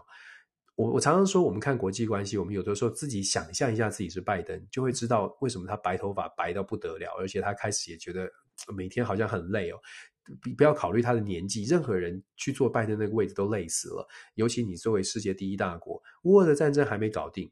台海有冲突。中东地区现在又给你开开始射飞弹了，你要你要怎么处理？尤其是你手上的资源有限，你现在也没有在中东地区有大幅的驻军，说我可以马上开进哪里去救什么人，而且开动调动军队又要花钱，又要烧军呃军事的预算，又要花军军费，这个然后有可能还会损失到这个，你知道子弹子弹不长眼，还有可能会造成美军人员的伤亡。所以简单来说，美国是不可能在在这样的情况之下没有办法做什么样大多大规模。真正的真正的军事行动，美国可以做到的事情是，可能就是调整，看是派什么样的特使去做斡旋跟协斡旋跟协调。可是各位朋友也要了解，斡旋跟协调，你口袋没有任何东西，你只嘴巴上讲话。过去的美国可以哦，因为过去美国永远都是有一个很强大的国力在后面，所以我我出来，我代表美国来做小调停，你要听不听？你不听，你以后看着办。就有点像是这样，以前那种巨棒式的外交，但现在不是啊。以前传统的美国外交就是巨棒跟胡萝卜，给你甜头，要么是给你甜头，要么是打，又要么是拿一根棒子吓你，大概就两手。问题是现在的现在的美国遇到的是甜头拿不出来多甜，那个糖不够甜，没你没有什么糖在口袋里面，你只能拿拿一个什么什么什么柠檬片什么的。那巨棒的部分呢，你又没有办法展现说我现在中东还有很多的驻军。你们如果不听话，我随时可以，所以随时可以把我哪里的啊、呃、军队调过来。现在也没有办法，所以当现在作为美国的特使啊，就算到达的中东，大家对他的这个尊敬的程度真是大不如前。那么上谈判桌谈了，可能大家也是点头微笑而已。其实这对过去这拜登总统上台之后，越来越明显的，像我们之前前两个礼拜才谈的，他跟沙乌地阿拉伯的王储都见面了。其实这都是大大的减损了美国在中东的威望。我们说威望很重要，减损了威望的结果就是它的斡旋调停的能力的实力就影响力就下降。那现在以色列其实内部遇到了一个很大的问题是，以色列我们刚刚说了，以色列还有选举，十一月十一预计是十一月初要有一个选举。抱歉。十一月初有选举，以色列的选举目前啊，以色列的选举是国会的大选，决定谁是总理。以色列国会有一百二十席。各位朋友，为什么这个 Bennett 没有办法做做很久？因为我们之前说过，为了要拿拉下纳坦雅胡这个长期执政的以色列的右派的人士，强硬的右派，为了拉下纳坦雅胡，以色列各各个政党多党政治，以色列各个政党等于是七拼八凑凑成一台拼装车，硬是把纳坦雅胡的最大党哦，纳坦雅胡占领，其实纳坦雅胡这个他带领的政党是以色列最大党，到现在都还是。可是我可以跟大家说，以色列纳坦雅胡这个拉皮德这个政党呢，啊，利库克，包括抱歉，这个利库利库德利利库德这个政党是纳坦雅胡带领的右派的政党。利库德政党到现在在一百二十席当中还占有二十九席，还是最大党。有七八个政党就都在这个国会一百二十席当中占领其次哦。那现在的领导人叫暂时的过渡时期的总统，他的名字呢是这个拉皮德。拉皮德他自己的政党叫做未来党，未来党加上拉皮德的友党叫做蓝与白联盟。很好玩哦，就是以色列是多党政治，名称也很可爱。从未来党加蓝与白联盟，再加上以色列的工党，这三个政党加起来，目前在国会当中的席次只有三十八席。他们之前的联合内阁是再加上了一些像是阿拉伯联盟党啦，就是一些很多的很很很小很小的党，勉勉强强凑到六十一席。可是真正意识形态接近的，其实只有工党、未来党跟蓝与白政党，也就是这三十八位。真正意识形态接近的只有三十八个，其他的六十一减三十八就是二十三。这二十三席其实跟他们的立场都是遥遥，就是不是完全接近的。所以可以想象，为什么当时 Bennett 没有办法长期的稳定的执政，因为很多政策要推动，国内的政策要推动的时候，这二十三席事实上跟他们是不会每一件事情都一样，都会唱反调，所以很难做。那现在呢，这个以巴之间冲发生军事冲突，以色列的媒体就报道说。以色列这次的强硬回应，因为本来这个 PIJ 做的攻势就是比较小规模的，等于是攻击了这个以色列。以色列的自己，因为以色列长期这个以巴之间的冲突就是死伤，不是说人民不重要，可是小型的像一两人死死亡的这种这种这种事情常常发生。事实上，从去年十一年十一天的这个空袭战，这个互相的攻击之后到现在，其实也累积了以色列大概有十九人死亡，也就是就是这种小型零星的攻击、轻兵器的攻击啊，互相的攻击有十九人死亡。所以当这个。星这个星期五有这个攻攻势的，PIJ 发动这个攻势的时候呢，当时呃在野的阵营，像是纳坦雅胡他们的这个利库德党等等这些政党都没有预料到，现在的过渡的这个总理会用强势的军事的力量去做攻击，甚至是斩首这个 PIJ 比较相对小型的独立巴勒斯坦独立建国组织的这个领导人。啊，会做这么大的动动作，也就是这次又被小刀戳了。但是这一次用小被小刀戳了之后，他的回应是用大枪大炮来攻势，所以就有人在讲说，这个跟以色列的国内政治有关。因为拉皮德政党就是拉皮德带领的这个未来党呢，很清楚的知道，在这个议题上面，如果以色列要强势的回应，他可能可以拉到一些中间偏右的选民。因为右派一直就是纳塔雅胡的阵营，一直都在强调，一定要强势的攻击巴勒斯坦，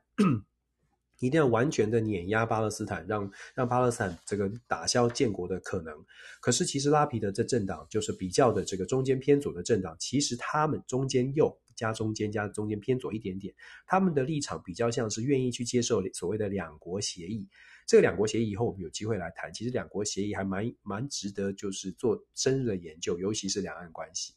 那拉皮德这个政党比较赞，比较会去支持所谓的两国协议。在这个状态之下，拉皮德代表的政政府居然采取了这么强大的力量。未来党的领袖拉皮德，蓝与白的领袖是现在的以色列的国防部长，叫做甘呃盖甘甘兹。这两个人同时对于本来都是觉得，诶，他们是支持两国协议的，但是在这次的意见事件当中。用这么大的动作去攻攻击反击巴勒斯坦，当然它的合理性是很存在的。他对于全国全以色列的民众发表的这个呃声明是讲说，我们绝对不容许有这种挑衅，绝对不允许以色列的呃人民受到伤亡啊，生命财产受到威胁啊等等。但是这个就像我们所说的，十一月一号、十一月初要进进行的以色列大选，很有可能也是为什么这次以色列大动作回应的一个关键。那么如果说以色列方面的政治行动是因为考虑到国内的政治的操作，然后再加上对口的单位是比较小型的独立组织，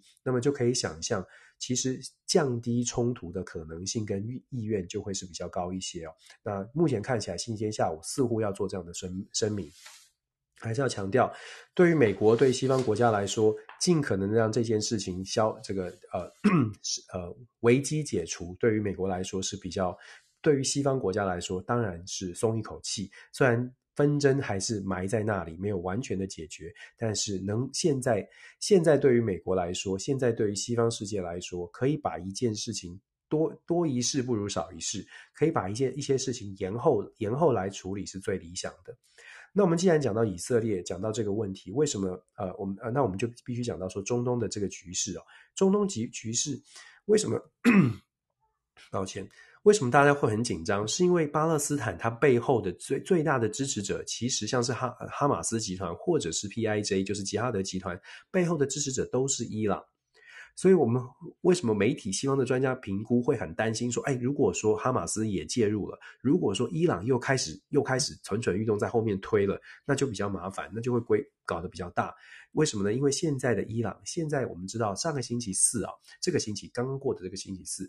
伊朗跟西方国家又重启了伊朗核协议的谈判了。这个伊朗核协议的谈判呢，其实他们在在这个开会之前就没有抱持太大的太大的这个。嗯，太理想的这个呃愿景，为什么呢？因为大家的旗舰很显然的，还没有进入到会场就已经知道旗舰很多了。我讲几个数字，可能有些朋友听过了，几个数字就已经知道双方可能要打回。打回二零一五年的核协议很困难，西方国家是希望说可以走回一二零一五年的核协议，可是走回核协议的内容是什么呢？其实西方国家参与的国家其实还也没有一个完整的共识，也是想听听看伊朗到底你要什么。我们先说二零一五年的核协议。二零一五年的核协议当中要求，当时设定伊朗可以拥有百分之三点六七浓度的浓缩铀，这个浓缩铀呢，三点六七就已经足以发展，譬如说核能发电啊这些需要的，就是必要的民民民间用途的这些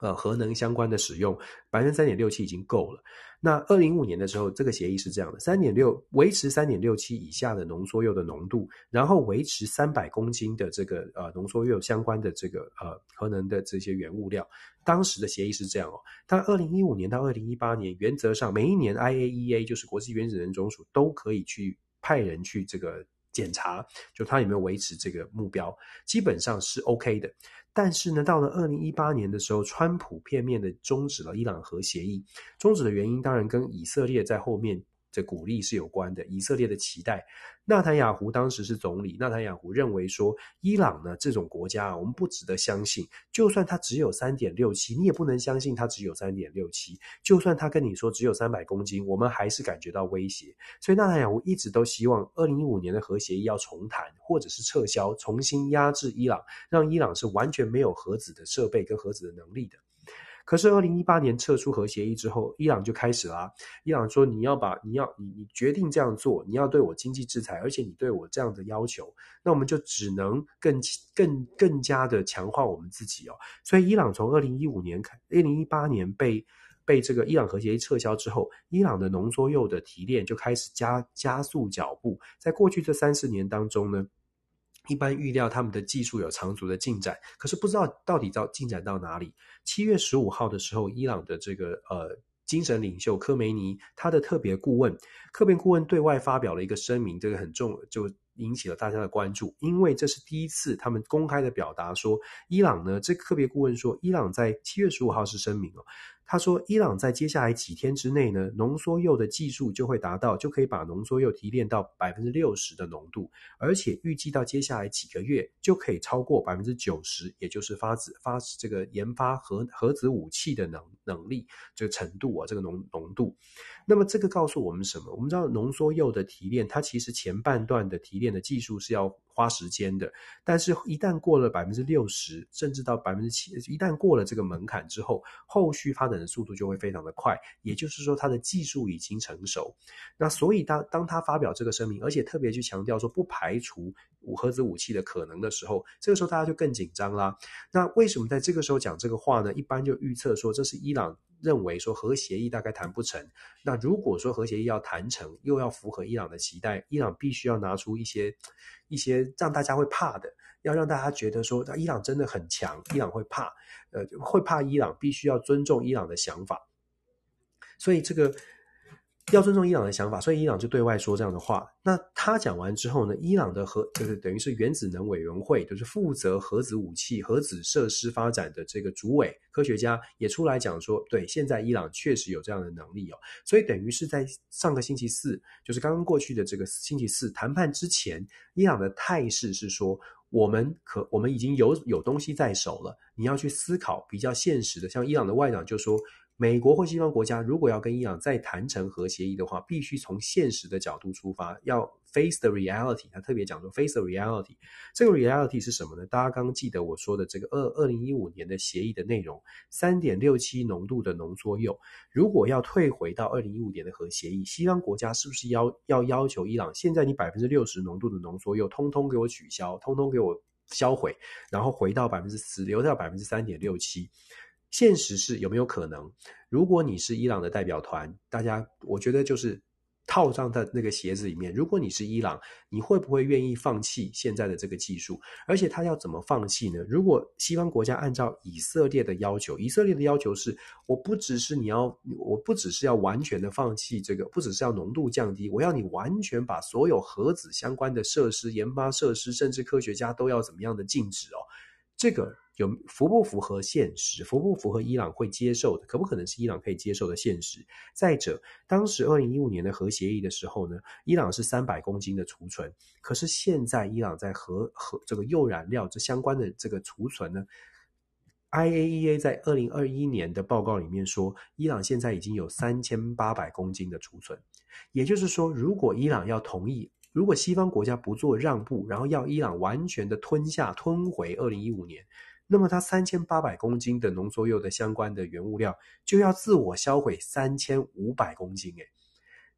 本来的三百，现在三千八，你要让它完全的销毁。这个时候，大家我我就我就要说了，为什么伊朗会说 face reality？我们全部这这个大家看国际政治的时候，也是真的一起来正视这个现实。很多时候是用逻辑思考可以想到的，没有那么复杂。只要讲清楚，所有资讯摆在大家面前。现在我在问大家。为什么伊朗核协议这么难签？因为双方的认知，如果没有人想要退让，西方国家如果在以色列的，尤其是美国为主哦，如果美国跟伊朗要签这个核协议，然后以色列在后面说“我不能接受，我不能接受”，美国其实布林肯有已经讲了很多次，很婉转的公开表达说，以美国会按照最最符合状况的情况来处来处理核协议。也就是很婉转的告诉以色列，你不要再逼我了，你不要再推我了，对，你不要再，你不要再这个这个这个这个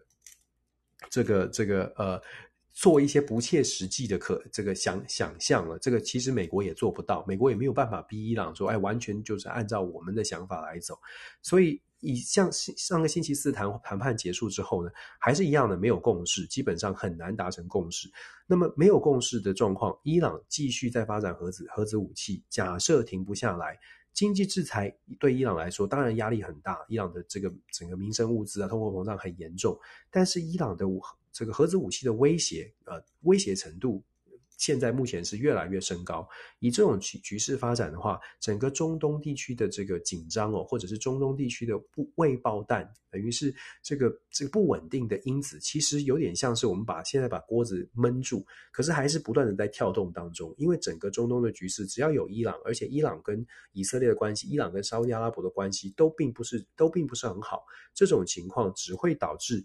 未来某一个时间点。我们会遇到更大的、更大的麻烦，只是现在这个时间点还没有爆出来而已。这个非常值得大家关注。可是我所谓的非常值得大家关注是，哇，如果有人 关注的话，不然的话就会像是像我们刚刚说的这个以巴冲突。我想大部分的朋友可能。根本不知道说，哎，Dennis 老师今天讲什么以巴冲突怎么回事，才赶快去赶快去看查一下哦，原原来以巴又开战了，就真的是这种这个很特别的状态，就大家没有没有特别去关注呃世界上面发生什么事，可是其实都是联动的。好了，我们讲这个呃讲到这个中东的局势哦，那其实乌俄战争我们很久没有讲了，我现在就说乌俄战争的状态呢是现在还在继持续进行当中，俄罗斯其实。俄罗斯其实是这样的，就是说，呃，我们都看到很多的经济制裁，可是俄罗斯其实到目前为止，当然它有压力，我要强调，它当然有压力，可是它没有没有往后退缩。这个礼拜有个新的消息，讲的是俄罗斯的媒体评论人说，北韩做了一个决定，我们带到这个北韩的，等一下谈谈韩国。他说，北韩做了一个决定，做了一个什么决定呢？打算要派十万十万这个呃。这个志愿军，志愿军哦，志愿志愿者，他说 volunteer，他说派十万志愿者，十万志愿者要到要到要要进入到俄罗斯，然后协助俄罗斯。其实这个如果这个消息为真，十万志愿者，那下面一个问题就是说，这个志愿者跟所谓的军军人有的时候 volunteer 你要做做医疗，做什么样的这个怎么怎么运运输啊，或者什么样的志愿，跟军人是不一样的。假设如果真的是按照俄罗斯想象的派十万志愿军的话，那代表的是俄罗斯跟北韩之间的连结加高了，也就是说，俄罗斯可能某种程度成功的说服了说服了这个找到了盟友，而且世界上真的没有几个国家可以像北韩这样。这个没有几个没有几个国家像北韩这样可以不顾全，就是我们讲讲 international relation，北韩的 international relation 很特别，因为北韩的 international relation 只有只有对几个国家是 international，对其他的国家都是单向的。对韩国现在不爽的时候，对韩国就我对你讲话，我对美国放话，我对其他国家放话。他对中国对俄罗斯是互动的，中国对你跟北韩说什么，北韩会哦，对我们来互动，跟俄罗斯会互动。世界是很少很少国家像北韩这样可以完全不顾其他国家怎么想，反正我已经被制裁了。那俄罗斯如果真的能够成功说服北韩，然后变成俄罗斯跟北韩联手的话，这个对于世界来说，它的威胁会是更大的，是是是麻烦的。那怎么来因应呢？整个乌克兰的乌克兰的危机到目前为止，现在大家越来越我讲了好几个星期了，大家越来越少越来越少去关注这个呃这个乌俄的战争。那常常新媒体上面出现的，可能就是零星的。乌克兰又做了什么反攻？然后打打破了、打打坏了这个俄罗斯的什么战车？你会看到像华顺华油在昨天有一个很很精彩的故事，在讲说乌克兰的军队反攻的时候，用了美国的刺针飞弹打掉了俄罗斯的坦克，然后发现这个坦克很里面已经已经打的不是最先进的坦克，已经打到了这个俄罗斯比较旧型的坦克，所以推测说俄罗斯其实新进先进的坦克已经都失败的差不多了，所以现在呢把库存的坦克都拿出来用。总之就是这样的故事。可是这样的故事有没有影响到？有没有影响到整个整个发展的大局？有没有影响到现在乌俄战争停止呢？看起来还是没有的。那现在反而看到的就是说，俄罗斯跟乌克兰，呃，俄罗斯跟北韩居然进行了这样的连结。然后我们又看到了俄罗斯跟土耳其签订了一些协议，先签订了一些合作计划。然后俄罗斯跟伊朗也在签订这些计划。这些消息相对来说都是比较被淡化的，相对来说没有这么没有引起这么大的涟漪。但是你如果仔细去思考说，以俄罗斯现在的状况，它居然可以，如果按照我们西方民非、西方民主国家的角度，而且西方的思维来看，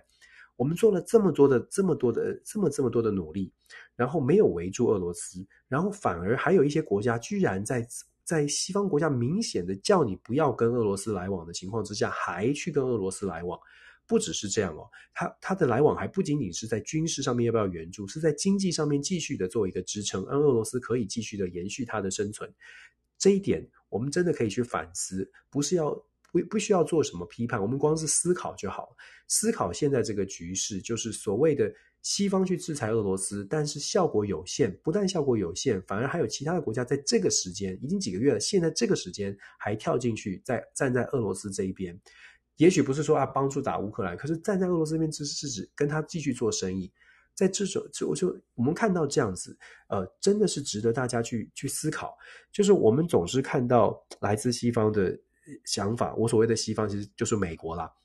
就是从美国的观点看世界，它跟现实差距多少？然后从美国观点看世界，它对于我们自己的利益可以多可以带来的是更多的帮助。还是让我们跟自己的利益也开始慢慢出现了脱节。那如果说我们跟自己的利益也开始出现脱节，什么时候我们才可以回个回过头来稳下来想一想，那我们家自己应该怎么顾住，而不是说，诶，我们站在美国这边，好像从站在美国的这个肩膀看的世界还不错，因为他其实他蛮高的嘛。你想象站在站在。小时候站在爸爸的，在坐在爸爸的肩上，你看的世界长得不一样。可是你回到落回到平地，你自己的身高看世界，诶，你发现都被前面重重的人墙挡住，你什么东西都看不到。我们说演唱会的话，你就会发现，其实视界视视野不同，视角不同，你想你能做的事情，其实真的不一样。怎么样可以拉回现实？我还是要强调，拉回现实很重要。好了，最后我们再讲两，很快的讲两个，一个是韩国跟英国。韩国的部分呢，其实他们就是站在很现实的角度，你可以批评，你可以批评说韩国的尹锡呃这个尹锡悦怎么这么软啊？这个裴洛西访问怎么可以不接呢？很不很失礼，很怎么样？可是你看看尹锡悦现在的百分之二十九，百分之二十八的百分之二十八的是是这个呃这个这个呃支持度哦，这个支持度对于。对于这个呃，这个支持度对于对于尹锡悦来说，这是很很无奈的，这是很无奈的。他必须要做出一些做出一些事情来来来做这个呃做这些调整吧。他现在的现在的情况，我们之前也跟他跟大家说过了，他的朝野之间是朝小朝小野大。接下来，尹锡悦在现在这种民意支持度上上面，如果想要说，如果想要真的推动他想要走的政策，我们从外交外交领域来说，亲美大概不会变，他还是会持续的亲美。可是亲美会连带的所谓的友日。有日的这个政策对于尹锡悦而言，在国内可能就会引引引发很大的争议，然后还会引连带的影响，引呃连带的带出来的是抗中。所谓的抗中就是对中国强硬。可是很显然的，在裴洛西的事件上面呢，看得出来韩国对于抗中是抱持着一个犹犹豫的态度，包括了要不要加入晶片同盟，也是抱持一个犹豫的态度。毕竟整个的经贸的往来非常的密切。但是我们也要说，韩国的民间对于中国的态度也是反感上反感是上升的，所以尹锡悦在如何拿捏抗中这个力道上面，恐怕也是一个很大的很大的难关哦。然后再再来是对于朝鲜，美韩韩国对于美国跟美国之间的关系，连带的就影响了友日抗中跟。跟这个对朝对朝对北韩是不是也要是不是有能力也要很强势？所以连带的这三个三方的这个三个国对三个国家的关系，对韩国来说都是很大的挑战。那尹锡悦目前看起来，他仅仅只能做到的是把美国的关系维持好。那朋友就说：“那维持美国关系，他怎么可以对裴洛西这样呢？因为他在过去就是对于中国的态度哦，就像我们说的，经济的压力挺大。”所以尹锡悦现在可能可能最大的麻烦是在中美之间，尹锡悦是想要往美国美国靠拢，可是又担心美呃中国的反应太大，导致韩国的经济损失，然后自己的国内执政党又不太不太争气，所以执政党爆发的包括了人事的这些争议啊，人事的问题很多，所以所以对于尹锡悦而言，现在我们比较嗯，对对对现在的韩国总统来说了。他未来在整个的执政路线上面哦，有呃，我如果从台湾的角度看韩国，看韩国未来的外交政策，只能说。还尹锡悦恐恐怕他要稍微的稍微的这个呃更更更小心一些，更谨慎一些。所谓的更小心、更谨慎，当然不会退回到文在寅时期的这个在中在美中之间尽可能保持中间中间的位置。但是尹锡悦本来想要非常靠近美国的这个这个想法，现在或许因为他自己本身的支持度有限，所以往回拉一些，可能会往回再拉一些。那这个往回拉一些，往回拉一些的时候。对于整个亚太地区，尤其是当美国会继续强调要支持台湾的时候，尹锡悦的角度可能会扮演的是一个，呃，常常会出来温和的说台湾的稳稳定，台海的稳定，就像外交部长呃出来讲了好多次，台湾的稳定是亚太区域的稳定，韩国很重视亚太区域的稳定，会很婉转的这样说，但是就不太可能会避免说直接说啊台呃这个台不会像日本这么强的就说哎台海有事。呃，韩国有事，这个对于韩国来说是很难、很困难的。好，我刚刚好像有看到有一些朋友说裴洛西访台的事件我预测错，我跟各位说裴洛西访台的事件我真的预测错了。对，我预测错了，原因是因为我觉得这个呃，在美国的国内的政治各方面的力量的拉拉扯之下，裴洛西有可能最后还是会做出比较理性的判断，但是后来我预测错了。对，这点是没有问题的。我所谓没有问题是我错了。对，这个是我跟大家说抱歉哦。如果大家觉得，哎，这个 Dennis 老师说不会来，不会来，不会来，觉得很失望，我我自己跟大家说抱歉。我也要强调哦，作为呃分享分分享观点，不是说我们讲的事情一定不会错，我也没有什么好解释的。错了，错了就是错了。有一些朋友可能有一些呃呃这个指教，对，错了就是错了，就是就像乌俄战争。每一场，很大部分人都预测错了。我也自己有反省。老实说，这两天，呃，之前我也在反省。当裴裴洛西访台的时候，我也在反省。就是我们在做评论的时候，包括我自己在做分享的时候，很难很难承承认，很难很难完全的放下说我们心里面期待的那个部分。我其实为什么我会说裴洛西访问台湾，我会觉得，呃，理性来说，我希望可以有力量把它拉住。很多人说，你这样不支持台湾啊？你这样子，这个这个怎么可以不怎么怎么可以不欢迎台湾，不欢迎他来台湾呢？我想是这样，就像我一开始所说的，台湾的政治人，我自己的脸书上也说，台湾的政治人物是不可能不欢迎裴洛西的，不能不能。就因为整个的整个局势，就是政治人物不管他心里怎么想是不能的。那作为学者或作为评论人，当然有自己的立场。如果你想要支争争取某一方面的支持，你就可以往那个方向继续的去强化。那对于我来说，我对自己的要求一直都是怎么样，在我的眼光里面，在我的看法里面，怎么样是对我的国家是安全的？对我而言，当然你可以说我比较懦弱，比较懦弱是说，就是不要有事。台湾不要有事，大事小事都不要有事。对于裴洛西来说，他可能丢了只是小小面子的问题。可是对台湾，我们当时我们不知道中国解放军会发生会发动这个军事演习这种强势的作为。在之前我们就说了，如果来的话，可能会造成台湾一些冲击。我也一再强调，不会有战争，但是可能会有冲击。冲击谁要来买单？只有台湾，没有别人。那事实上也是如此。所以在裴洛西访不访问台湾这个部分呢，我自己的判断是，应该是说我自己当时也说了，希望希望有力量可以拉住他，但是拉不住。那从这个事件里面呢，我也学到了一些教训，教训就是。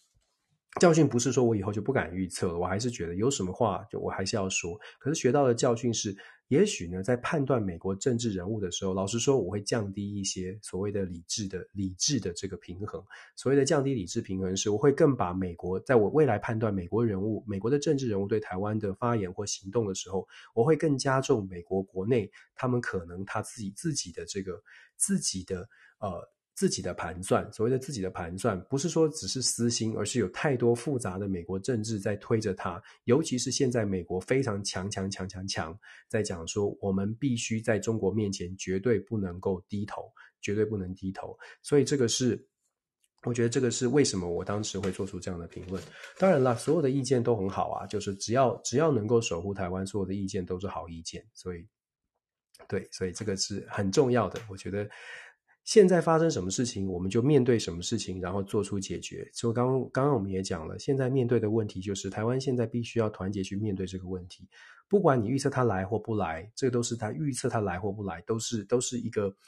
都是对于这件事情，就他访问台湾这件事情的一个判断。但是现在台湾面需要判断的问题，需要面对的问题，就是到下一个阶段了，包括了两岸之间到底要怎么沟通、怎么交流。很多人说，之前甚至说，哎，沟通不能沟通。如果说真的放弃沟通，那其实蔡英文总统所说的需要两需呃希望两岸可以有建设性的沟通、开放，对于建设性沟通的态度是开放。为什么是开放的？为什么这么重要？那当然，这就又有蓝绿的解释，但我还是要强调，我之前就已经说过了，或许两岸之间要能够真的呃出现什么样的变化，也许就真的只有蔡英文总统可能可能可以做到。毕竟他说出这样的话，有谁会说他是卖台呢？那其他的人可能很容易的就被贴标签。那那那没有关系，只要我还是一样的，只要台湾好，只要只要说这个这个呃我们的国家大家可以有。平平安安的生活，大家可以有生有有好的生活。我觉得，呃，对我而言是，这就是我期我们所期待的政府，我们所期待的政治人物哦。好，最后一条消息一样的讲讲讲到这个欧洲，讲到欧洲去讲英国的 Truss，讲英国现在九月五号的首相的选举，总理的选举呢，现在看起来共和这个保守党非常有可能指出来的是。选出来的会是 Charles，现在是领先了。当然不敢说苏纳克完全完完全没有机会了。可是为什么提提到这件事情？而且他其实还有两三个礼拜才会真的上演呢？但是最近开始，尤其是台海局势，台海局势变化之后呢，这两位候选人事实上都讲的是非常强硬的。都讲的是，都表现非常强硬的态度，也就是说，对于中国的态度都要非常强硬。所以我会说，我今天特别提示讲说，这个可以去可以去观察的是，到底英国呃 Truss 上台，或者是接下来的几场呃公开的公开的这个行公开的论述，有没有针对台湾进行更更强的支持？譬如说，之前有传出来，在在 Nancy Pelosi 访问台湾之后，英国国会，英国国会也可以这个呃。英国国会也可能会派出访问团来。那现在就像我们刚刚其实有讲到的，一个中国的政策对美国来说是挑战，其实对全世界来说都可能会出现一个重新的讨论。我相信在各国的国会都会出现重新的讨论。这个讨论对于台湾来说，我们怎么看待世界对于一个中国政策的改变？我们当然是乐于接受，但是我们在乐于接受的同时，我还是要强调，乐于接受的同时，我们不能只期待着各国发表声明说改变一种一中政策，我们更务实的、更务实的说，我们有什么办法让各国不是只是在口头上有这样的支持，而是更务实的，包括了安全上面的呃安全上面的支持。很多人很很多人会说这个呃想。之前也有人问讲过，甚至有对我有一些指教，就是说你为什么会说象征性的意义不重要呢？象征性的意义很重要。老实说，现在的台湾，我们不是世界不知道的台湾。这一点，我想跟大家分享的是，我们现在台湾不是在二十年前、三十年前，还是有人，当然还是会有人说啊，台台湾、Thailand，你出去分不清楚。但是真的，大家扪心自问，现在的台湾还是二十年前那个出去所有世界都说啊，台湾台湾分不清楚吗？换句话说，台湾是不是独立的存在？台湾是不是被世界已经认知说，哦，它就是一个特别的存在？不管它的政治立场是什么，他知不知道台湾？绝大多数的人都知道台湾。那现在的问题是，如果台湾想要得到更实际的，就是如果真的出现什么状况？不只是美国的航空母舰来，英国的是不是来？德国的是不是来帮忙？日本、韩国是不是来帮忙？要告诉全世界说，诶，台湾是我们的朋友，而且我们不是口头上的谴责声明。为什么我会比较悲观？关于这个国际合作来一起来抵制某一个国家会比较悲观，因为我们看到真真实实在我们眼前看到了太多声明谴责、支持外交动作，但是该人家侵略的还是照样侵略。还记得缅甸吗？缅甸到现在有没有民主民主化成功？缅甸军政府有没有因为联合国声明、谁的声明、东协声明、所有声明、声明、声明几万次的声明之后，他继续是缅甸军政府？乌克兰得到了多少多少的支持？现在的情况是，你你当然可以说，十年后放心啦，再过几年这件事情就俄罗斯就会垮了。再过一段时间，可是这一段时间是多久呢？我们。要做，我们要思考的是说，怎么样让台湾不要经历这些事情。当然，我们也我们也可以，我也可以转个念头，我也可以转个念头说，我们站在全力支持台湾，这一次这一波就给他摧毁，这一波就给他冲过去了。我可以按我可以按照就是这个媒体评论的选一个方向，然后我们这一波就冲过去了。冲过去怎么冲过去？我们有时候是 have 跟 have not 的问题。有些朋友说我很强势。我我可以的，我们台湾可以的。然后你再回头看，就看到那些说啊，不要吧，不要吧，不要冲。然后我们就会指责说，你怎么那么软弱呢？你这是失败主义。各位朋友，你有没有想过，这些人的软弱不是他不想软弱，不是他打从骨子里面就是一个胆小鬼，是他生他有上有老母，下有孩子，有妻小，他得他得工作，他得他得想生活怎么过下去。他不是台积电的员工。他做的就是传统产业，他养的就是白带鱼，他种的就是捧柑。他们是不是台湾人？我其实看在在海外看台湾这样的事件，然后看到内部的这些纷扰，看到互相的指责，看到蓝绿这种这种这种纠结，然后指出来不同的意见，就是先指责，就说你是软弱的，你这个不够理想，你这个什么样？指责很简单呐、那个名言，一只手指伸出去，四个要记得四个手指是指向自己的。我们有没有办法想到别人，而不是想到我可以？每个人都说我可以啊，老实说，我也可以说我可以。我我们在海外，我们可以说冲啊，打呀，冲！台湾台湾就是冲一波，我们来全力来支持。但是我也会我也会问我自己，今天如果台湾发生什么事情？我冲回去帮台湾打仗，好，我冲，我孩子怎么办？我的家人，我我的父母在台湾，我愿意冲，好，就下定决心，我愿意冲。可是所有的人是不是都愿意承担这一这一切？当然，我说了，兵凶战危还很远。可是，可是我们要告诉大家的，是不是只是我们的一个理想？我们要传递的是一个理想，还是扎扎实实告诉大家，当我们做好准备的时候，人家碰都不敢碰我们。我们在争取的是时间。我们争取的是，我之前也跟大家有说过，如果说二零二七年是美国觉得危险的时候，那在二零二七年之前，我们还有五年。我们在这五年应该做的事情是，把该我们建制的事情全部都建制好，包括了我们的国防意志，包括了我们大家团结的意志。台湾只有一个的这个意志，如果我们这些事情都不做，我们只是按照着我们的名嘴、我们的这个评论，大家很有气、很高涨的说我们都可以，然后回过头来发现，哎，怎么搞的？忠孝东路的店少了这么多，哎，怎么搞的？我们的我们的除了半导体产业之外，其他的产业好像不是很理想。可不可以有人告诉我们说，台湾的能源的政策是不是可以长治久安？台湾是不是有完整的建制了？可不可以有人告诉我们，保证我们在台湾出现什么状况的时候，所有的事情都可以，大家都各就各位，马上进入到战斗位置？这是这是我们的，这是这是这是大家要思考的问题。这不是我今天要不要红，我今天要不要要不要争取更多的 follower，一点都不重要。从一开始，我们希望可以出来说话。就是希希望可以表达、分享不同的意见，他的目标就是希望有没有办法大家可以团结起来。为什么要讲中间的论述？就是希望有没有办法让可能很讨厌另外一方论述的人也听听看，诶，这个人讲话好像好像好像有一点道理，虽然他不是，我不是完全能够接受。就像我们在 DJ Talk，我跟我跟九欧立场我们不一样。可是我们有一个立场是一定一样的，就是爱台湾、爱我的国家，这立场一定是一样的。正常的民主国家应该要能够包容跟接纳不同的意见，而且必须要是有忠诚的反对党。所谓的忠诚反对党，就是今天国家有难的时候，我没有政党，我没有色彩，我只有国家。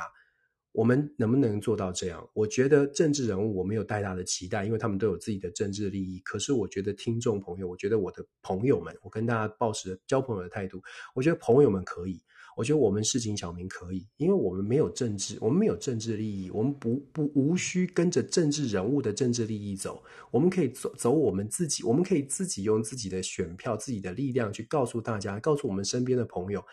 没有这这个是。国家遇到的状况不是蓝绿问题，不是你今天把蓝的人骂死，或者把绿的人骂死，国家就会更好。今天是怎么样把蓝的跟绿的人能够拉在一起，坐在一起，想想台湾面临的现实，真的想想台湾面临的现实。如果持续的期待着别人很强，我们就会受到保护，这个想法可能要重新思考。如果持续的觉得我们已经很强，不要担心，这个想法也要思考。如果我们持续的相信所谓的绿色，呃，这个这个这个细盾，或者是很多的媒体在讲的所谓的这个呃护国神山，我真的很担心。我们大家会觉得两千三百万人都有护国神山护体，所以我们不用担心很多的事情。嗯，对，你可以说我这个呃。比较比较比较比较懦弱哦，不希望台海发生事情。你也可以说我理智，不管怎么样，喜欢不喜欢没有关系。重点是愿意听一听，这是民主，这是民主可爱的地方。很可爱的地方在于，大家听完之后，我们还是朋友，我们还是住在住在家人都在岛上的一群人。我知道一定会有人有不同的意见，但是真的真的没关系的。没有这么多的坏蛋，世界上有一些人还是可以相信，世界上有一些人，他意见跟你不同，但是他真的真的只是希望大家都很好。而且当你遇到什么状况的时候，这个人他还是可以，你可以信赖的朋友。我们传递这种理念吧，传递这种传递这种讯号，让国家更好，让我们可以真的和平的走下去。这是今天讲多了。这是我现在看到这个整个国际的局势哦，越局势越乱，真的台湾需要更稳，真的台湾需要放下一些成见。我们呼吁了好久，那我人微言轻，我能做的就是很感谢，居然有两百多个朋友愿意听一听我讲这些话。你的意见跟我不同没关系，我跟你一样，我们是台湾出生长大的朋友。你是我的朋友，你就算是深绿、深深蓝、深红，我都希望可以跟你对话，希望你可以跟其其他人的对话。好好的想一下，你不想要你的家或者是家人呃受苦受难哦，那我们就一起来面对现实。现实就算再残酷，危机都会是转机，好吗？谢谢大家，谢谢大家。今天说多了，很抱歉。祝福大家，我们下个礼拜继续跟大家做一些分享，一些看呃一些观点的分享。同样的，既然是说分享，就是希望大家一起，嗯，有指教，我也非常的欢迎。就像我说的，Nancy Pelosi 打脸我了，我自己自己检讨。以后在分享的时候再再再再精进一些。那也谢谢大家的关注。我们星期天的晚上十点钟都固定的时间跟大家开房来谈一谈这个礼拜我看到的国际新闻。那也希望大家真的也来关注一下国际上面的现实，国际上面发生了什么事情，尤其跟台湾有关的部分，希望大家多多关注，不要再觉得政治是跟我们没有关系的事情，因为国际变局里面只有靠我们自己才能站稳自己的脚步。谢谢大家。好啦，晚安啦！祝福大家这个星期像一样的非常顺利平安，希望整个和平的局势赶快的稳定下来。谢谢，晚安，拜拜。